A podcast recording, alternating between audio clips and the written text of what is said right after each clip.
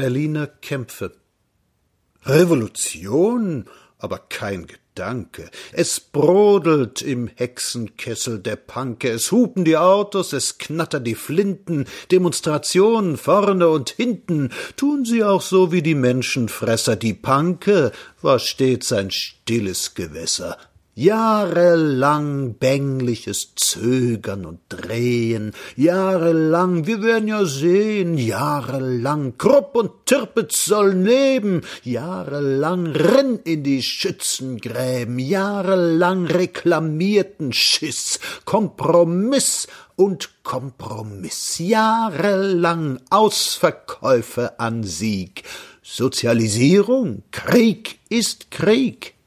Und nun ist auf einmal Friede auf Erden, und nun soll das alles anders werden. Wir hassen den bauchigen Kassenschreien, wir wollen alle glücklich sein.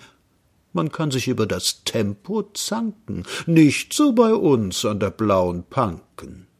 Wenn die Regierung einen wie Liebknecht hätt, die Regierung aber sitzt auf dem Klosett und berät wie früher in der Reichskanzlei, was nunmehr und ob es zu tun sei. Es erinnert an schlechteste alte Zeiten, das Gesellschaftsspiel der Verantwortlichkeiten, der deutsche Streit um die Kompetenz, der alte politische Zirkus Renz, unterdessen schwillt der Spartakus zur Macht empor, weil er will und muss. Und der Bürger, oh, du liebe Güte, es wackeln im Wind die Zylinderhüte, er ist gegen jede Volksempörung, Politik ist gesellschaftliche Störung, Spartakus will seine Kasse bedrohen, das geht zu weit mit der Revolution, und wenn der Bürger noch zuschlagen wollte, es schläft Tante Minchen, es schläft Onkel Nolte. Spartakus packt die Geschichte beim Schopf. Der Bürger wackelt empört mit dem Kopf. Und so stehen wir am Anfang und stehen am Ende.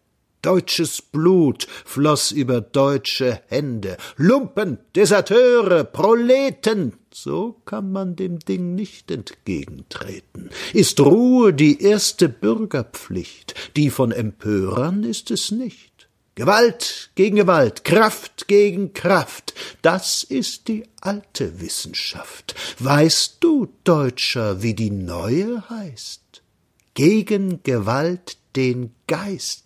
Nur der Geist kann die Streitaxt begraben.